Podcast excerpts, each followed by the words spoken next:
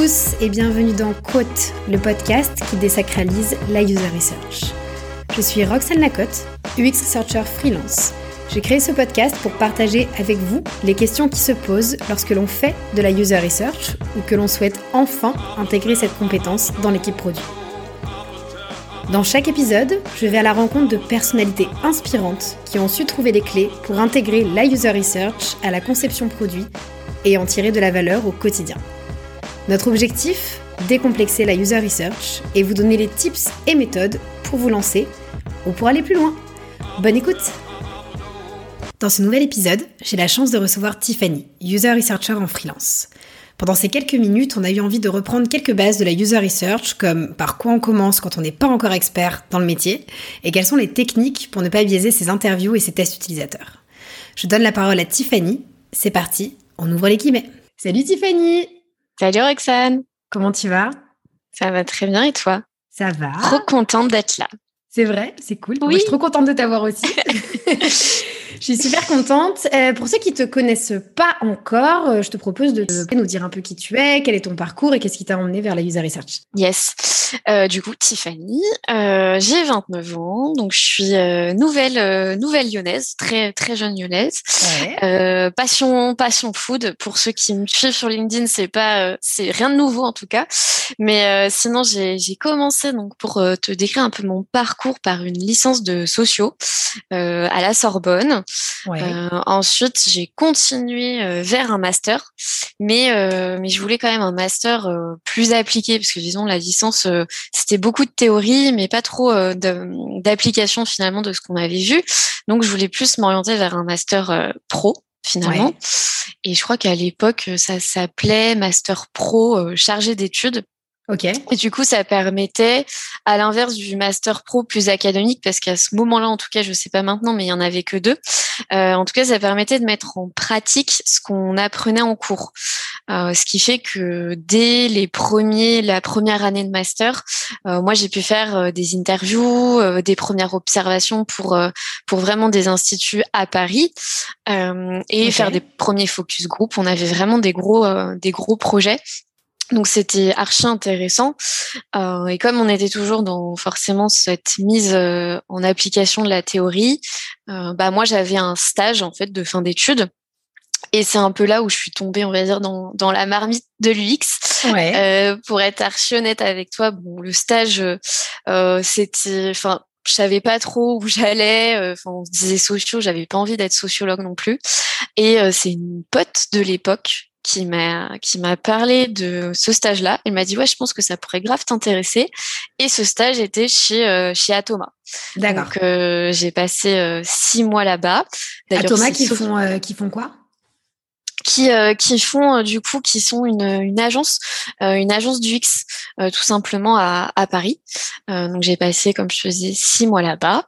D'ailleurs si Sophie Simon et Julie passent par là je leur fais un petit coucou. Et à la fin du stage donc de ces six mois bah très honnêtement, j'ai été un peu au, au culot.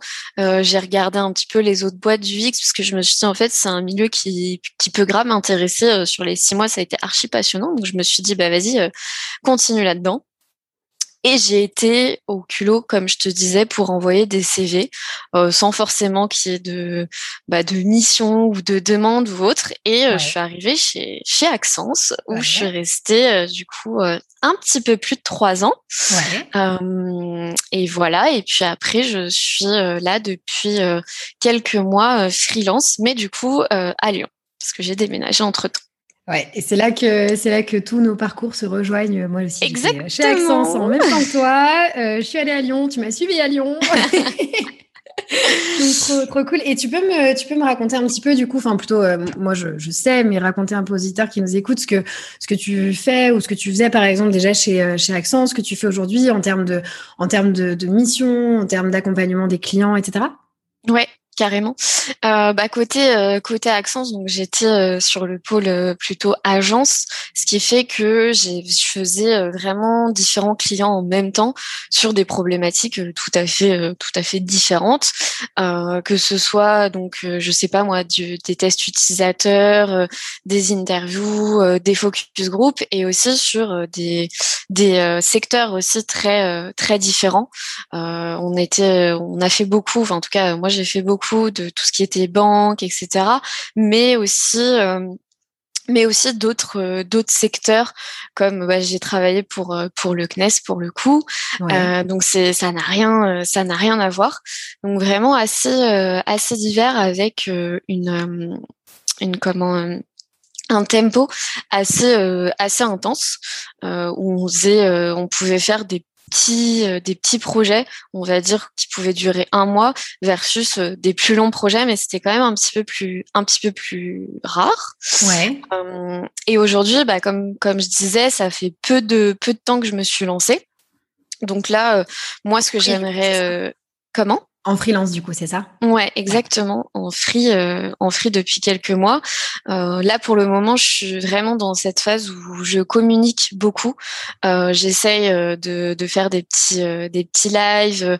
demain, je lance ma première, ma première masterclass, par exemple. Donc, euh, donc vraiment, je commence à communiquer là-dessus.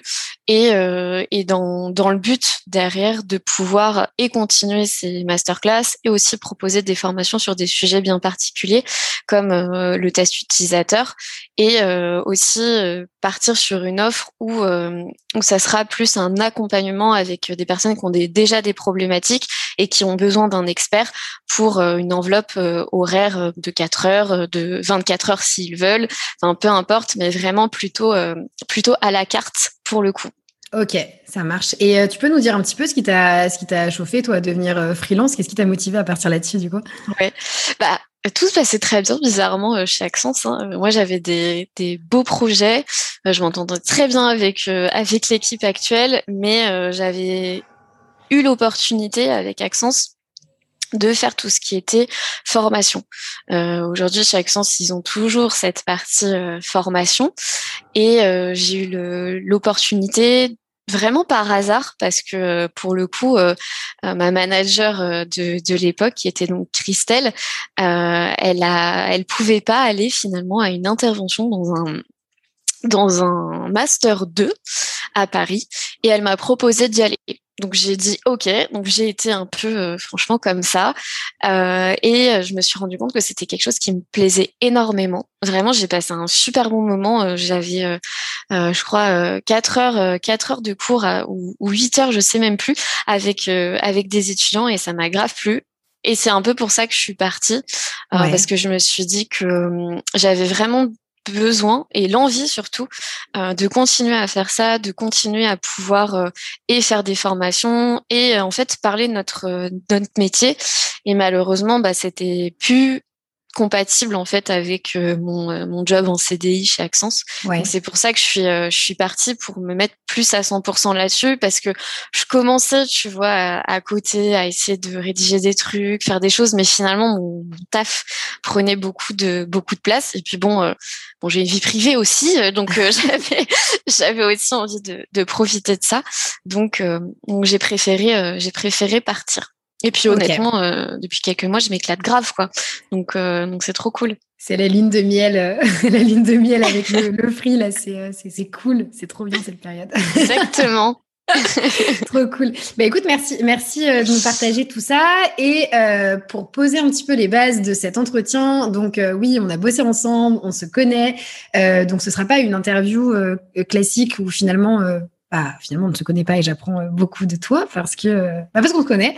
Donc, on a réfléchi, toi et moi, à ce qu'on pouvait faire comme format ensemble et on s'est dit que ce serait intéressant de pouvoir poser un peu les bases, euh, revenir un peu au, au, début et expliquer, euh, on va dire, des, des, des, choses assez basiques sur, euh, bah, sur la user research.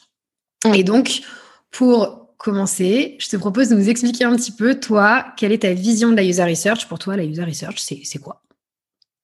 Alors, Très honnêtement, j'ai réfléchi à cette question parce que tu me l'avais posée en amont. Et, et pour moi, c'est vraiment un, un besoin de comprendre les autres. Et si tu interroges un peu euh, mon cercle proche, euh, tu verras que ça va au-delà de mon métier. Ouais. Si on tire un peu du coup le finalement ce trait-là de besoin de comprendre les autres, euh, c'est vraiment les comprendre. Donc euh, pour moi, c'est finalement les écouter, donc euh, que ce soit dans un testu, euh, dans un, une interview, peu importe. Donc c'est d'abord euh, les écouter, Ouais. donc les écouter, bien les comprendre et finalement transmettre tout ça derrière à euh, une équipe qui est toujours euh, toujours dans cet objectif finalement euh, bah, d'apporter cette expérience qu'on veut la plus la plus belle et surtout euh, surtout celle qu'ils attendent parce que bon Mhm. ça peut être une belle expérience euh, au sein de notre équipe projet mais si c'est pas celle que les personnes attendent en tout cas celle qu'on a ciblée euh, c'est pas c'est pas forcément euh, intéressant donc pour moi la user research finalement c'est se mettre nous au service des autres et, euh, et vraiment être euh, ça peut paraître bateau mais être euh, la voix de l'utilisateur et se enfin et la porter auprès euh, de nos équipes. Et même parfois un peu un peu plus parce que parfois faut la défendre et Ouais. leur dire qu'il faut pas oublier en fait ce qui a été dit parce que ça part euh, ça part vite. On fait on transmet et finalement bah eux euh, partent dans dans la conception etc nous on peut partir sur un autre projet et, et la voix elle peut se perdre en cours. Donc c'est vrai qu'il qu'il faut pas oublier parfois de un peu la défendre. Euh, et, et voilà. Et puis je pense qu'il y a aussi cette part aussi où nous on doit on doit un peu s'oublier euh, pour mettre un peu la lumière sur la personne qu'on va avoir en face de nous ou les personnes si on parle d'un focus group Ouais. donc, euh, donc vraiment, c'est ça, c'est nous se mettre en retrait pour euh, vraiment donner de la place à la personne qu'on a en face, en face de nous. Et, et là-dessus, tu soulèves un point qui est assez intéressant, je pense. C'est c'est un peu le rapport que tu as quand tu es consultant en agence, un consultant euh, user researcher en, en agence, et que tu dois transmettre, enfin que tu vas transmettre justement une, de la matière à ton client, euh, de la connaissance utilisateur. Est-ce que est-ce que tu as des tips ou pas pour que justement la matière que tu transmettes, elle soit vraiment utilisée? Euh, quand, en l'occurrence, on s'imagine que ton client n'a pas euh, de user researcher en interne et donc euh, c'est toi qui portes cette connaissance, mais tu es, euh, tu es externe. Est-ce que tu est-ce que as une manière de faire pour être sûr que derrière ça sert à quelque chose, justement, que l'effort qui a été donné par les, les, personnes que tu as interrogées sert ou, pas? Bah, honnêtement, quand tu es dans un mode agence, comme je te disais tout à l'heure, on, on est forcément sur différents projets en même temps. Et, euh, et c'est vrai qu'il y a des fois cette césure au moment où tu fais ta restitution et tu sais pas ce qui va se passer euh, derrière, parce que bah voilà, enfin t'as donné euh, t'as donné les billes, eux euh, le, le font en interne, mais toi t'es pas forcément euh, présente en fait au moment où ils continuent euh, par rapport à ce que à ce que t'as dit.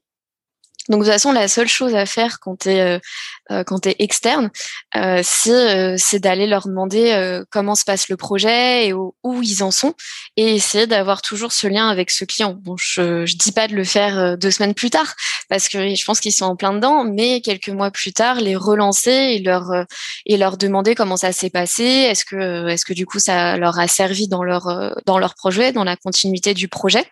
Et puis, euh, et puis c'est gratifiant aussi d'aller euh, d'aller voir quelques mois après la, la plateforme l'app sur lequel tu as travaillé et que tu vois que ce que tu as dit, ça a été pris, euh, ça a été pris en compte. Et puis tu as des clients aussi qui reviennent assez euh, assez facilement vers nous en leur euh, en nous disant euh, justement bah regardez, on a pu sortir ça grâce à vous, grâce à l'étude que vous avez que vous avez faite avec avec nous. Donc Ok. Vraiment, ça, ça dépend comment ton, ton client il réagit, comment il est mature ou pas aussi. Et du coup, ce que j'aimerais bien voir avec toi et avoir ton avis sur le sujet, toi, quand on ne sait pas encore faire de la user research ou quand on est vraiment, euh, on va dire, euh, dans une dynamique de boîte où ça y est, on, est OK pour donner un peu d'espace à la compétence et on va se lancer à faire des choses. Donc, on n'est pas forcément user researcher ou alors on est junior, mais on va commencer à faire des activités. C'est quoi les méthodes ou la méthode qu'il faut, on va dire, euh, maîtriser en prio pour toi pour pouvoir se lancer sereinement Les stades, Ouais. euh, bah ouais, je pense que le, le, le questionnaire ça peut être un bon exercice de départ. Ensuite, si on parle plus du quali, pour moi c'est quand même intéressant de passer par un par un testu Déjà parce que c'est quand même le, la méthode euh, phare et celle que les, les, clients demandent, demandent le plus. Donc je pense que ça peut être intéressant de passer par là. Et au-delà de ça, il y a quand même un support sur lequel on peut s'appuyer, que ce soit un prototype euh, low dev ou full dev, peu importe. Euh, mais ça peut être intéressant de, de commencer par ça, euh, vraiment pour pour par par le testu, et ensuite après plusieurs testus, partir sur l'interview un peu plus un peu plus explo. bien sûr, les deux les deux sujets c'est pas pour le même objectif. Si on repart un peu de la base, comme on s'était dit, les testus ça va plus être là pour finalement évaluer la performance d'un parcours auprès de votre cible. Et les interviews explo, ça va plus, enfin, elles vont plus être là pour comprendre l'histoire, l'expérience complète d'un utilisateur sur un sujet bien précis, assez euh, assez large que euh, bah, vous avez euh, prédéfini en, en amont.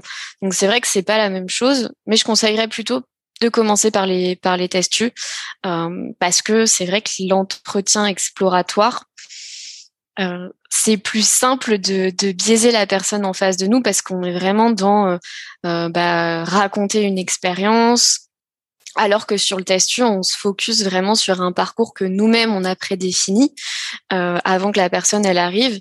Et même si l'interview explose, on a une trame, etc., ça reste des expériences de vie et parfois il y a des sujets qui vont émerger que nous on n'aurait pas pas forcément vu au moment où on a écrit notre guide.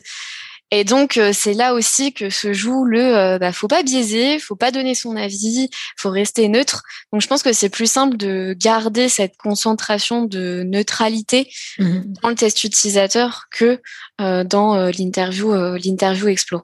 Ouais, ouais, je suis d'accord avec toi. Et moi, ce que je préconise aussi à mes clients quand je les aide à faire un petit peu mieux, en tout cas sur sur de sur de la discovery ou de ou de l'évaluatif, donc du testu plutôt, euh, c'est d'intégrer des questions, mais vraiment tout le temps les mêmes euh, en, début de test, donc des questions exploratoires en début de test, et de s'entraîner sur ces questions-là.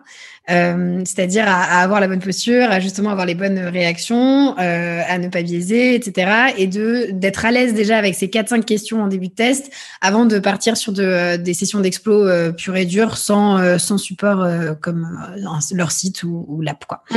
Donc ça peut être aussi une manière de, de, de montrer aux autres personnes de l'équipe comment on s'y prend, de se faire challenger ensuite par les autres personnes de l'équipe et vraiment d'avoir ce jeu de 4-5 questions sur lequel on s'entraîne vraiment. Quoi. Oui, carrément. Qu'est-ce que tu en penses Oui, je, je suis d'accord avec toi. De toute manière, c'est vrai que euh, il y a des phrases qui reviennent assez facilement quand nous on est en test, en, en entretien ou autre.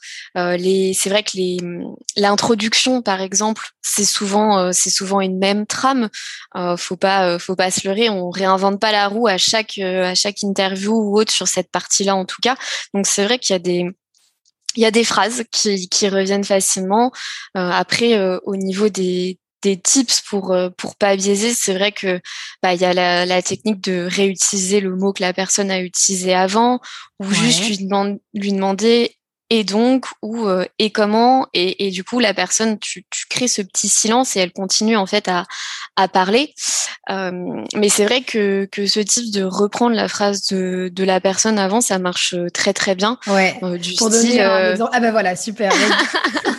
Plein du style euh, euh, vous m'aviez parlé de ça, est-ce que vous pouvez m'en dire plus? Ça marche, euh, ça marche très bien. Je, enfin, je trouve que c'est euh, c'est quelque chose qui est assez simple. C'est une phrase qu'on peut mettre un peu partout ouais. euh, et, euh, et ça marche bien. La personne commence à dire ah oui c'est vrai, je vous ai parlé de ça. Euh, oui donc pour pour revenir sur ça, donc non non ça ça fonctionne plutôt plutôt pas mal. Après c'est plus c'est plus compliqué sur l'entretien explo je trouve parce que en, en fonction de la personne que tu as en face bien sûr, mais si c'est une personne assez bavarde, elle va te dire beaucoup de choses et tu vas devoir retenir ce qu'elle a dit peut-être il y a dix minutes minutes euh, parce que c'était archi intéressant. Donc c'est peut-être un petit peu plus euh, un petit peu plus compliqué, mais c'est une, une, mécanique qui, qui s'acquiert avec euh, avec le temps. Ouais. Et avec avec l'expérience quoi. Donc donc ça c'est vrai que ça peut ça peut dérouter au début, mais mais franchement c'est c'est archi intéressant je trouve. Trop bien. Et donc toi sur la manière donc de pas biaiser les interviews, si tu avais euh, deux, trois tips. Déjà sur les interviews, après je pense qu'on peut faire aussi pareil sur les, euh, sur les tests utilisateurs. Euh, donc sur les interviews, deux, trois tips pour ne pas biaiser, ce serait quoi? Bah, pour moi, c'est comme je te disais déjà, essayer de reprendre toujours euh, les mots de la personne euh, en face, euh, soit laisser un peu ce, aussi ce, ce silence pour que la personne, elle, elle réfléchisse, elle continue. Bien sûr, toujours, on est toujours là aussi pour pour les encourager. Hein. On reste neutre, mais on est quand même là à essayer de donner un dynamisme à la à la à la discussion. Donc vraiment, ça serait ça serait ça. Et euh, et a posteriori de l'entretien, je pense qu'il est intéressant aussi, c'est de se réécouter.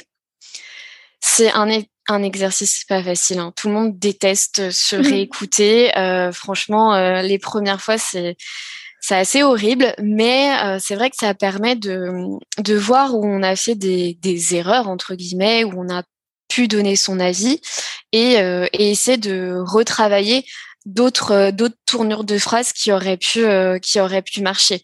Euh, si je te donne un exemple par exemple, peut-être que la personne a dit est-ce que vous aviez apprécié notre expérience dans notre restaurant?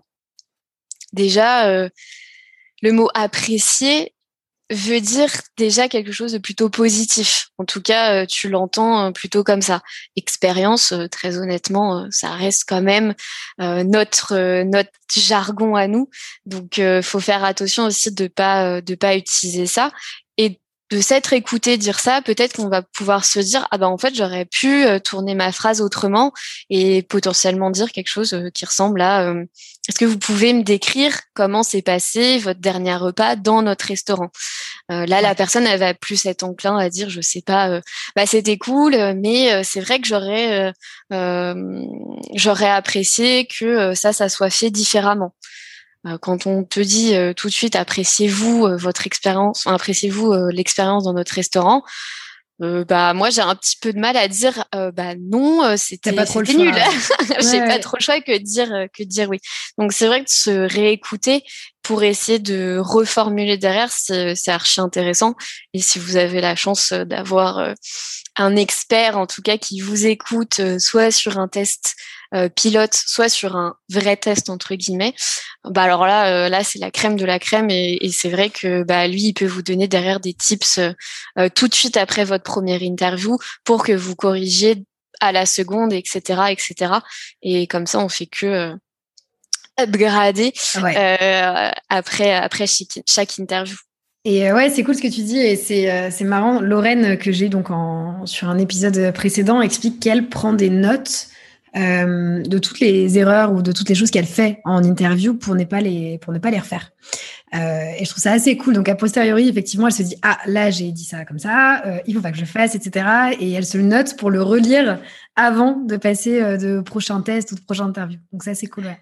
Oui, c'est vrai. Bah, c'est vrai que noter les choses, après, faut se les répéter parce que euh, bah, nous aussi, on peut faire des erreurs, hein, même en tant qu'expert. Euh, on reste humain. Euh, des fois, il y a quelque chose qui nous échappe et, bon, on se dit que qu'on aurait dû le, le, dire autrement. Mais c'est vrai que se le noter et se répéter, genre bon, c'est vrai que j'ai fait ça la dernière fois, donc là, va falloir que je fasse attention pendant cette interview. Ça peut, ça peut, en tout cas, être archi intéressant. Et si on reprend sur c'est la première fois que je le fais, vraiment euh, faire ce test euh, qu'on qu'on appelle du coup test test pilote dans notre dans notre jargon. C'est interview pilote, ouais, ouais, ouais ou interview. Bah c'est, je pense que c'est euh, la base, il faut passer par ça pour déjà euh, soi-même se rassurer, être sûr que euh, ça tient dans le timing qu'on s'était dit, et, et, déjà là, se réécouter et voir si on a fait quelques erreurs de, de biais ou autre. Et ça, je pense que c'est hyper, hyper intéressant. Donc, interview, test pilote, c'est vraiment faire un, un, test ou une interview à blanc, dont on compte pas forcément les résultats, pour, pour voir si notre trame fonctionne, euh, et si les questions qu'on pose euh, voilà, sont assez, euh, assez simples et compréhensibles aussi côté, côté user. Ouais, c'est ça. Faut faire d'ailleurs ouais super point. Faut surtout faire attention à la personne qu'on a en face de nous. les jargons, faut les oublier. être le plus clair possible aussi. puis ne pas hésiter en fait à le dire. Euh, moi, j'hésite pas du tout à, à dire en entretien, euh, surtout si c'est les entretiens de fin de journée, euh, à dire que bah, j'ai déjà trois entretiens. Si vraiment vous comprenez pas ma question, bah, dites-le moi. Moi, je suis aussi là pour répéter les choses et, et je me et en tout cas, je, je ferai la même chose avec la personne en face.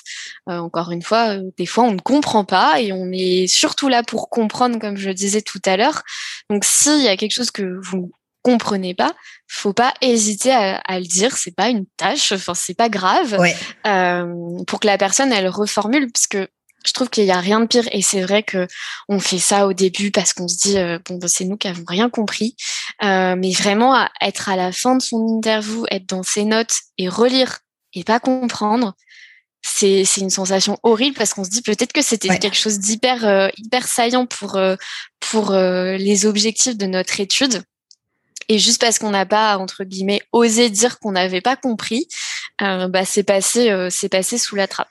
Ouais, et ça, je suis euh, entièrement d'accord avec toi et c'est crucial, voire un des points les plus importants. Jamais partir du principe que vous avez compris ce que la personne vous a dit, si c'est pas le cas, ou que c'est vous qui êtes trop bête et ce qu'elle a dit est simple. Si vous ne comprenez pas, il faut lui demander de réexpliquer, de reformuler. Mais c'est hyper important. Jamais partir d'une question ou d'une interview sans avoir compris euh, ce qu'a dit la personne. Ça peut être simplement parce qu'elle n'a pas assez creusé le sujet, ça peut être parce qu'elle s'est contredit, euh, ça peut être parce qu'elle a trop détaillé et que du coup vous voyez plus où est-ce qu'elle veut en venir, mais c'est trop important d'avoir compris ce que la personne vous dit. Oui, et puis si euh, si euh, vous osez pas lui dire par exemple que vous n'avez pas compris, euh, bah, vous-même essayez de réexpliquer en fait avec vos propres mots ce que la personne a voulu dire, parce que c'est vrai qu'on demande beaucoup à la personne de reformuler, mais moi c'est vrai que je reformule déjà pour moi-même pour être sûr de bien avoir compris et que la personne me valide bien aussi que c'est la bonne la bonne idée que que je viens de je viens d'exprimer. Ouais. Parce que bon, ça reste vos notes, donc il faut il faut réussir à les comprendre euh, au moment où vous allez replonger dedans pour votre analyse.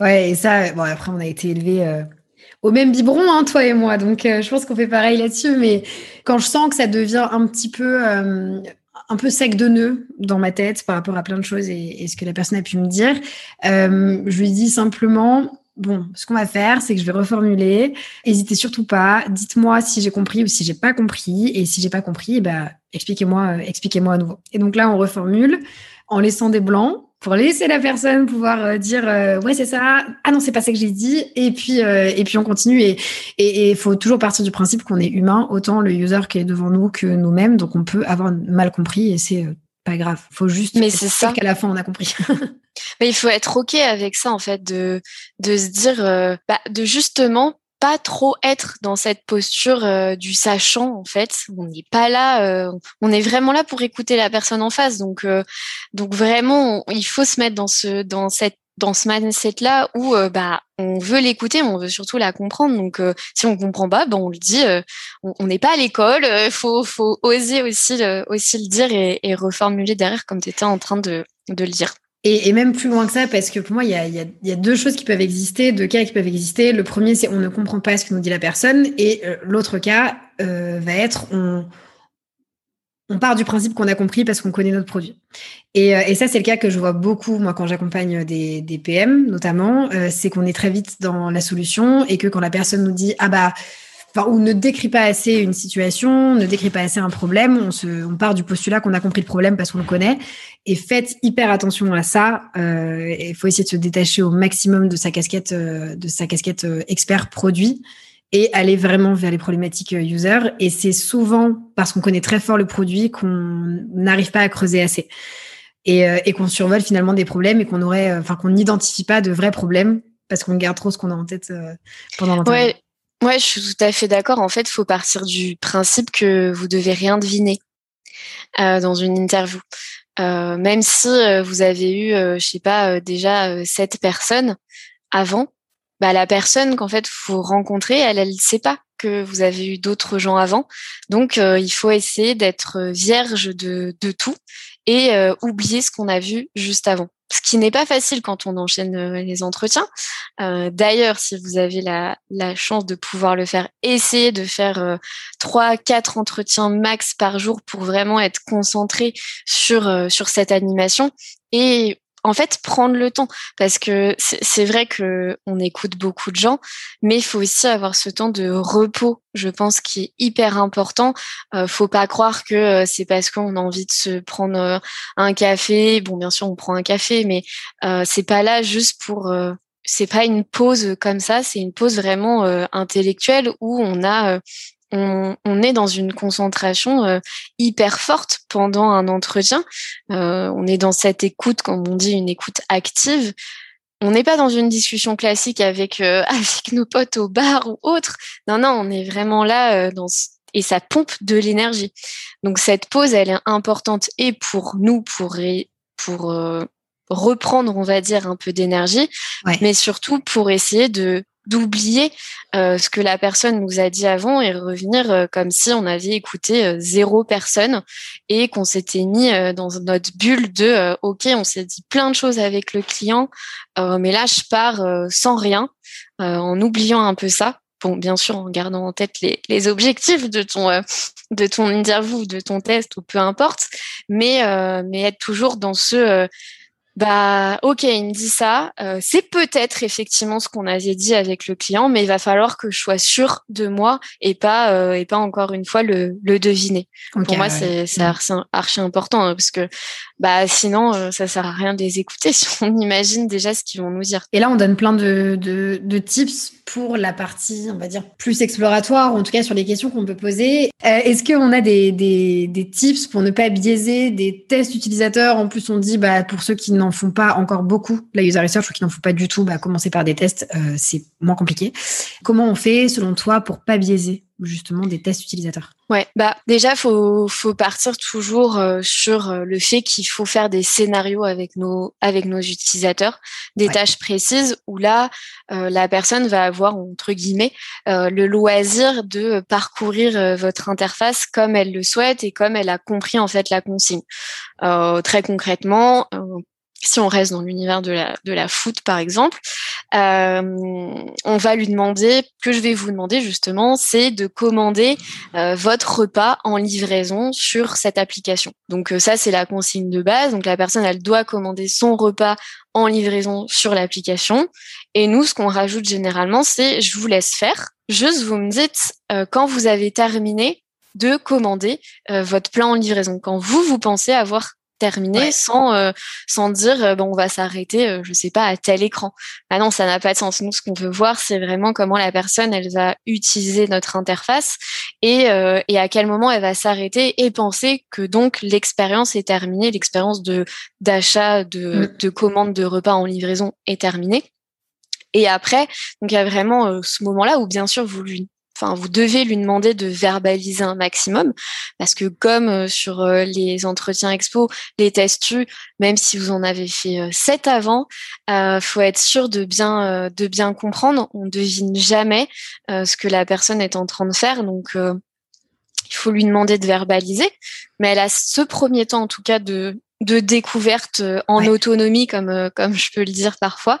Euh, donc cette découverte en autonomie, il faut vraiment euh, la faire. Pour moi, c'est archi important parce que vous vous, vous notez à côté, bah, elle, a, elle a hésité ou j'ai eu l'impression qu'elle a hésité. Là, c'était ok pour la suite du parcours.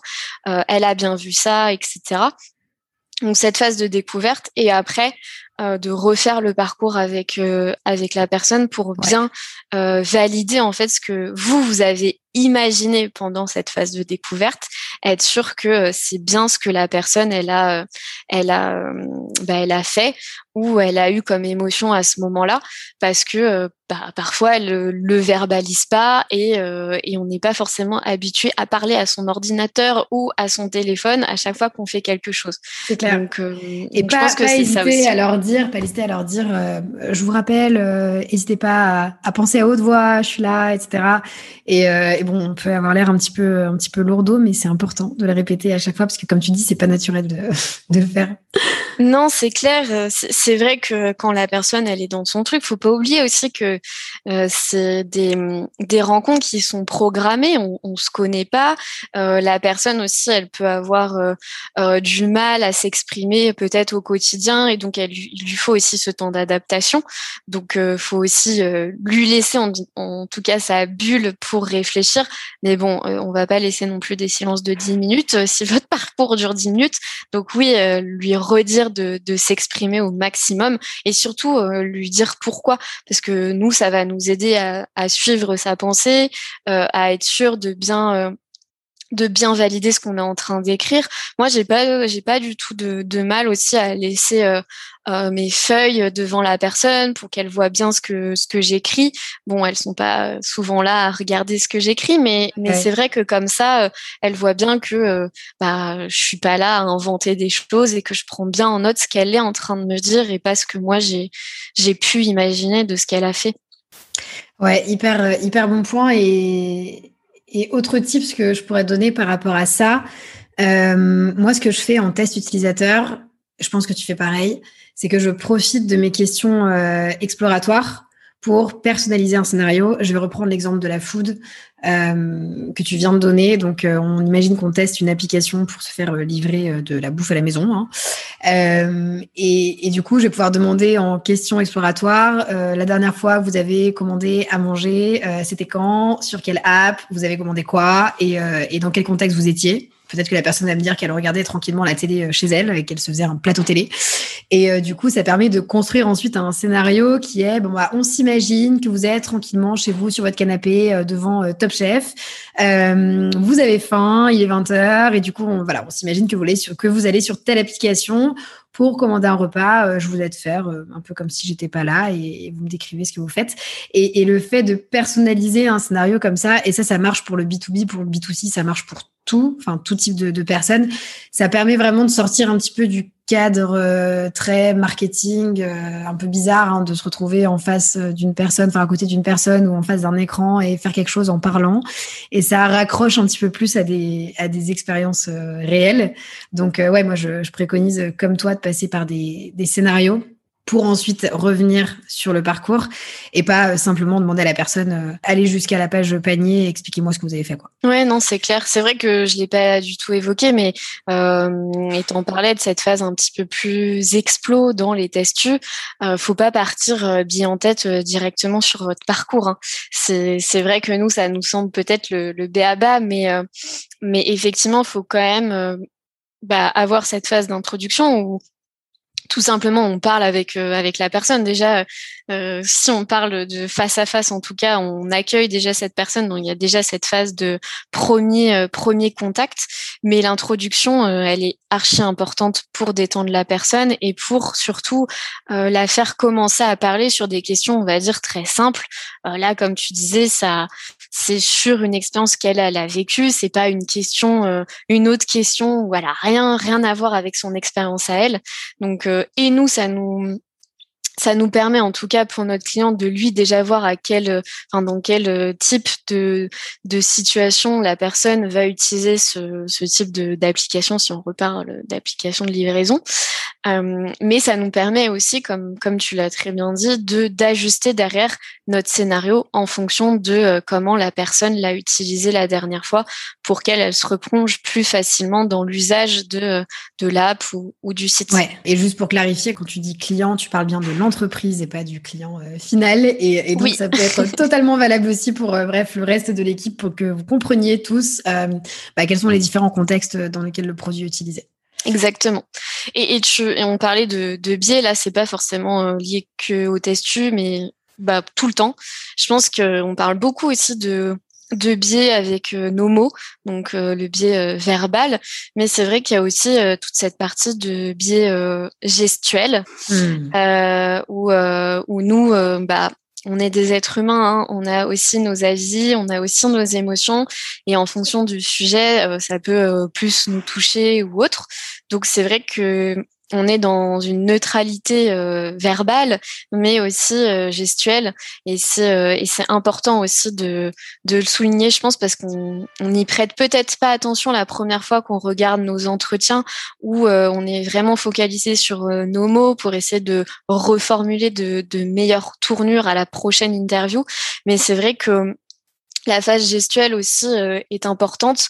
Euh, on, est là aussi pour avoir une posture ouverte. Malheureusement, vous ne voyez pas, mais euh, on parle là avec avec les mains. Donc c'est vrai qu'on est dans cette ouverture pour recueillir finalement. Et c'est clair que si vous commencez à avoir un, un comportement un peu fuyant ou si vous vous refermez ou si même vous avez une expression euh, du visage d'étonnement ou, enfin je sais pas vous froncez les sourcils ou autre euh, c'est vrai que la personne en face ça peut un petit peu casser ce cette cette ambiance de confiance que vous avez essayé euh, d'instaurer. Et là la personne elle comprend pas elle peut se dire mais mais elle n'a pas compris ou j'ai dit quelque chose de mal alors qu'on n'arrête pas de répéter qu'il n'y a pas de bonne ou de mauvaise réponse. Là, vous avez un comportement qui, qui montre le contraire. Donc c'est vrai qu'il faut aussi euh, il faut aussi faire attention à ça. Je pense dans, dans le côté euh, pas biaiser un, entretien ou un testu, euh, là ça vaut dans les deux cas. Ouais, ouais je suis totalement d'accord avec toi et c'est vrai qu'il y a des, des, des trucs tout simples euh, et on a déjà parlé plusieurs fois, mais s'asseoir plutôt en biais à côté de la personne, euh, avoir les épaules euh, bien ouvertes et pas pas être mm. totalement renfermé sur soi, pas regarder ses notes, c'est-à-dire que prenez un crayon papier, c'est vachement plus simple avec une feuille et écrivez sans regarder ce que vous écrivez. Écrivez en continuant à regarder la personne, c'est pas grave. Si vos notes papier elles sont pas hyper claires, vous les reprendrez après sur un, PC. Et il y a un truc aussi, un tip que j'ai eu de d'une psy, je crois, mais, je, mais c'était pas du tout dans le cadre de quote ou, de mon taf, qui euh, me disait que pour regarder quelqu'un parler, il fallait la regarder, enfin une personne, il fallait la regarder euh, à l'arête du nez, enfin non vraiment tout en haut là, entre les yeux. Ouais, au milieu. Exactement, pour ne pas avoir les yeux qui, euh, enfin tes yeux qui partent à droite, à gauche, à droite, à gauche, dans l'œil droit, l'œil gauche de la personne en face de toi. Et, et, ça montre une certaine stabilité dans ton écoute. Donc, petit tips, essayez ça, regardez quelqu'un dans le nez. Voilà. J'essaye dès demain. vas-y, vas-y, essaye. ok, trop cool. Merci, euh, merci Tiff pour, euh, pour tous ces tips. Est-ce qu'il y a un sujet, quelque chose qu'on n'a pas abordé ensemble et que tu aimerais, euh, que aimerais partager? Est-ce que tu as l'impression qu'on a fait le tour? Non, je pense qu'on a déjà pas mal fait le tour. Après, euh, après c'est vrai que le must, c'est quand même, enfin en tout cas au départ, bah, bien sûr, on, on en a pas parlé, mais d'enregistrer hein, pour se réécouter derrière, ça semble logique. Mais euh, le, premier truc, c'est vraiment de, en tout cas quand vous vous lancez, de pas hésiter à contacter euh, des personnes sur LinkedIn, d'aller voir des personnes qui ont déjà bah, vu des entretiens, etc. dans votre équipe, que ce soit des researchers ou pas, ils peuvent, euh, ils peuvent aussi vous, vous aiguiller là-dessus. Euh, encore une fois, pas hésiter à, à aussi euh, parler sur sur LinkedIn, demander des demander des tips, euh, on est des on est des gentils, donc il y a pas de souci, on, vous répondra avec euh, avec plaisir. Donc ça, faut pas hésiter. Et vraiment cette phase de, de réécoute, même si elle peut être euh, désagréable, faut faut faut la faire pour bah pour essayer de, de s'améliorer et de s'améliorer toujours sur sur ces questions là. Yes, trop bien. Et, justement, si, euh, si nos auditeurs veulent venir te poser des, questions et challenger leur guide d'animation avec toi, euh, par où ils te trouvent?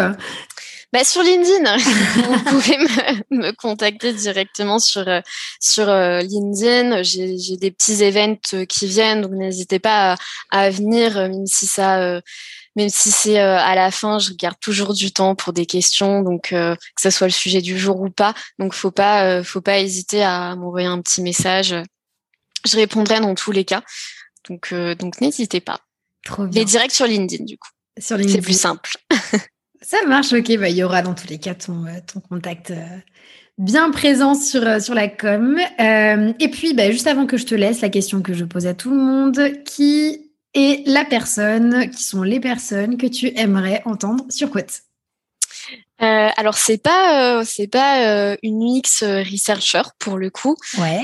mais je pense qu'elle a elle a dû faire de, de la research donc ça peut être intéressant, mais sur c'est sur son produit actuel donc La, fille s'appelle donc c'est une femme, Paola Cravero. J'espère que j'écorche pas son, son nom.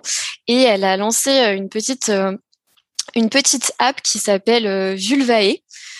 Qui est sur euh, du coup les, les douleurs euh, vulvaires chez euh, chez la femme. Ouais. Et, et je pense que ça peut être archi intéressant. Elle a lancé elle a lancé ça il y a je crois en tout cas elle est sur le projet depuis plusieurs mois, mais là ça fait que un ou deux mois qu'elle a vraiment lancé son son projet je pense que ça pourrait être intéressant d'avoir une vision. Euh, bah en tout cas, là, elle est vraiment dans le dans le début euh, de voir comment elle intègre en tout cas cette euh, cette notion de research et de d'écoute de euh, de ces femmes du coup parce que là c'est c'est vraiment un sujet un sujet femme dans dans son dans son produit quoi.